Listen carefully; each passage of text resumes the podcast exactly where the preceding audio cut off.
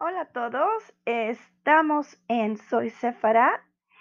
Hoy voy, les traigo el Torah Emet, un mensaje de vida.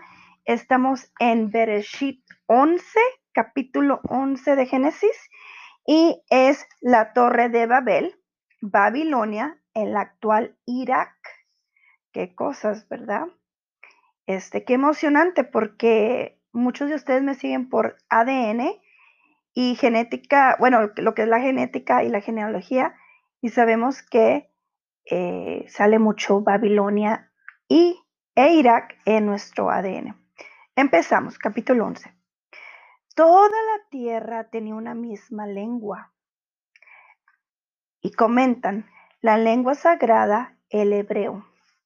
Y vocablos unificados compartían la idea de rebeldía contra Hashem. Versículo 2. Cuando emigraron desde Oriente, encontraron un valle en la tierra de Shinar, lo que es la región del Golfo Pérsico, y allí se establecieron. Se dijeron entre sí, vamos, hagamos ladrillos y horneémoslo al fuego. Utilizaron ladrillos porque en Babilonia no hay piedras. Babilonia es un valle y las piedras se encuentran en terrenos montañosos.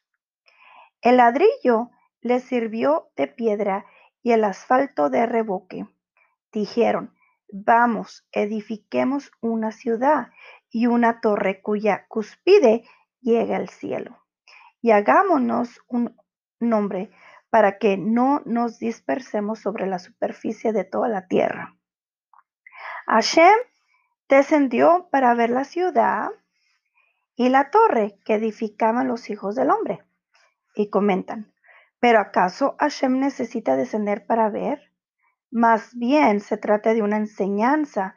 Antes de emitir juicio, desciende bien hasta el fondo de la cuestión, logra un conocimiento cabal del caso. Versículo 6, dijo Hashem, mira, tienen el privilegio de ser un pueblo unificado con una única lengua para todos. Y esto, o sea, el, esto, el acto de soberbia, es lo primero que han hecho.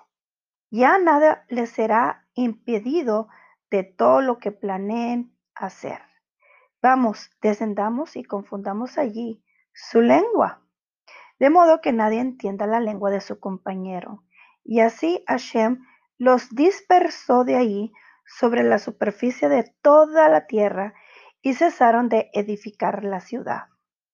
No es el sentido de la creación que la humanidad se recluya en un solo lugar, sino que se disperse por todo el mundo para que desde todos los confines de la tierra se invoque a Hashem.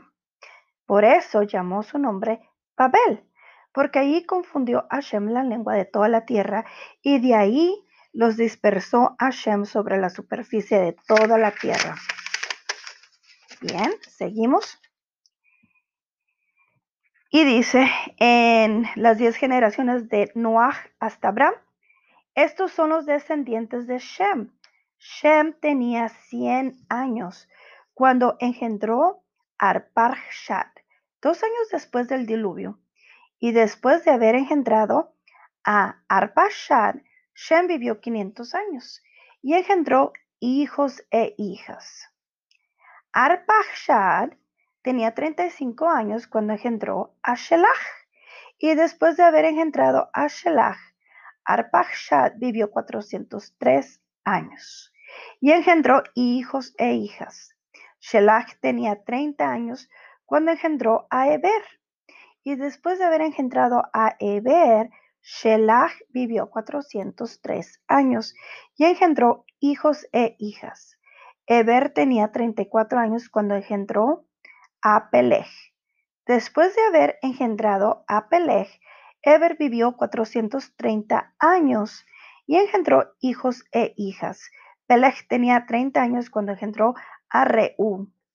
Después de haber engendrado a Reú, Peleg vivió 209 años y engendró hijos e hijas. Reú tenía 32 años cuando engendró a Seruj. Después de haber engendrado a Serug, Reú vivió 207 años y engendró hijos e hijas. Serug tenía 30 años cuando engendró a Nahor.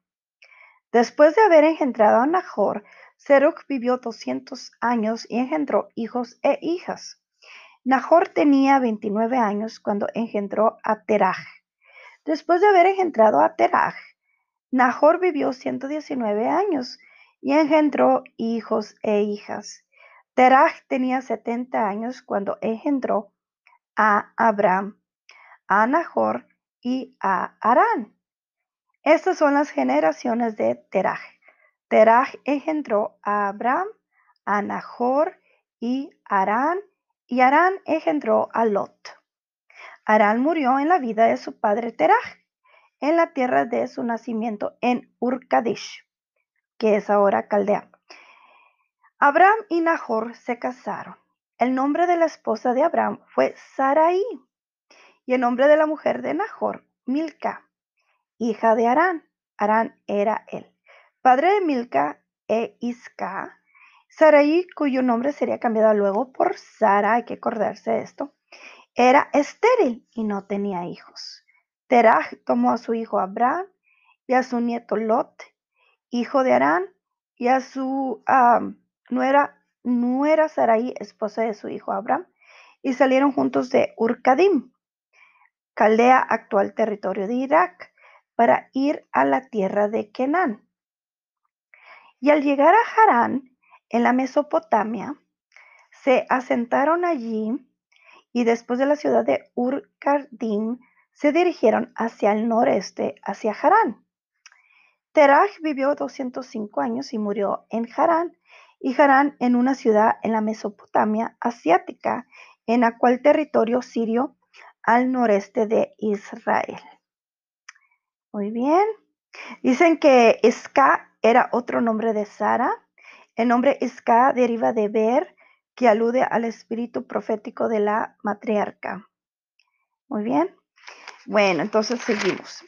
Y dice aquí, estamos todavía en Bereshit. Y dice, Haftarah Noach, Jabad y Sefardim. ¿Ok? Y dice, Yashaya, ay, perdón, Ay, Ae Shaya, que es Isaías. Eterna misericordia, eh, eterna misericordia de Hashem. Restauración de Israel. Canta estéril a Jerusalén, tú que no dabas a luz, tú Jerusalén, que tus hijos fueron desterrados. Ahora puedes cantar de gozo. Prorrumbe, prorrumpe en cánticos y alegría, tú que no has tenido trabajo de parto, porque ahora serán más numerosos los hijos de la desolada Jerusalén que los de la mujer casada, dice Hashem. O sea que a pesar de haber estado desolada, Jerusalén tendrá más habitantes que las naciones del mundo. Amplía tu tienda y extiende los toldos de tus moradas. No te limites, prolonga tus cuerdas y refuerza tus estacas. O sea, expándete, haz lugar para todos tus hijos que vendrán hacia ti. Qué hermoso, ¿verdad? Pues te expandirás hacia la derecha y a la izquierda tus descendientes heredarán naciones y poblarán nuevamente las ciudades desoladas. No tengas miedo, no serás avergonzada. No te sientas humillada, pues no serás deshonrada. Y después de la ah, redención, final, ustedes no volverán a ser desterrados. Te olvidarás del ultraje de tu juventud cuando fuiste desterrada y no tendrás más memoria de la humillación de tu viudez, o sea, el saber sido despojada de tu libertad. Pues tu amo es tu hacedor, Hashem, de los ejércitos es su nombre. Él será tu amo y no los tiranos de las naciones que te han esclavizado. Tu libertador es el Santo Israel. Él es el llamado Elohim, de toda la tierra. Hashem te llamó para que vuelvas como alguien que busca recomponer la relación con su esposa abandonada y de espíritu melancólico como la esposa de la juventud que fuera rechazada por un breve tiempo y no hasta la eternidad, dice Hashem. Por un breve momento te abandoné, pero con gran misericordia te reuniré conmigo. En un arranque de ira oculté mi rostro de ti por un instante, pero con amor eterno te mostraré misericordia, dice tu libertador Hashem. Y pues ese enojo es para mí como las aguas del diluvio de Noah. Así como juré que las aguas del diluvio de Noah no volverán a inundar la tierra. Similarmente he jurado que no me irritaré más contra ti, ni te increparé las montañas pueden ser movidas y las colinas pueden tambalearse, pero mi compasión no se apartará de ti, ni tambaleará mi pacto de paz, dice Hashem, que se piada de ti. Y seguimos. Dice, y ahí, ah, batalla con este nombre es a Ayeshaya, que es Isaías, puedo decir Isaías, pero no Ayeshaya, Jerusalén será reconstruida. Pobre, afligida, atormentada y desconsolada, Jerusalén, mira, yo haré de tu piso de gemas y tus cimientos de zafiros. Haré tus ventanales de rubíes, tus portales de piedra brillantes, todo tu territorio de piedras preciosas todos tus hijos serán estudiosos de Hashem y abundante será la paz de tus hijos. Merced a tu rectitud serás establecida con bienestar. Aléjate de la opresión, no deberás temerle y del pánico, pues no se acercará a ti. En verdad debe temer quien se haya alejado de mí, quien te agreda caerá por ti. Mira, yo he creado el herrero que sopla el fuego del carbón y extrae la herramienta para su oficio. Y yo he creado él al destructor para demoler. Y del mismo modo, así como puse a tu enemigo en tu contra, puedo hacer que, que pierda su fuerza. Ninguna arma forja contra ti tendrá éxito, y a toda lengua que en juicio se levante contra ti, condenarás esta es la herencia de los servidores de Hashem y su rectitud, recompensa proviene de mí, dice Hashem. Ayeshaya, ya pude. Todos los sedientos vayan al agua. El que carece de dinero, que venga, compre y coma. Que venga y compre sin dinero y sin precio vino y leche. Alusión a las enseñanzas de Hashem que están disponibles gratuitamente, lo que comentan. Versículo 2. ¿Por qué gastan dinero por lo que no es pan? O sea, por las culturas ajenas y el fruto de su esfuerzo por lo que no brinda satisfacción. Escúchame con atención y consuma lo bueno, que la Torah, y que sus almas se deleiten en la abundancia del mundo venidero. Dispongan sus oídos para escuchar mis palabras y vengan a mí Escuchen y vivirá vuestra alma en la resurrección. Yo haré con ustedes pacto eterno de la ah, fidedignas benevolencias prometidas a David. Y mira, he puesto a él, a David, como testigo para las naciones del mundo. El Mesías que descenderá de él será caudillo y comandante de las naciones. Mira la bondad que te fuera prometida se cumplimentará, pues.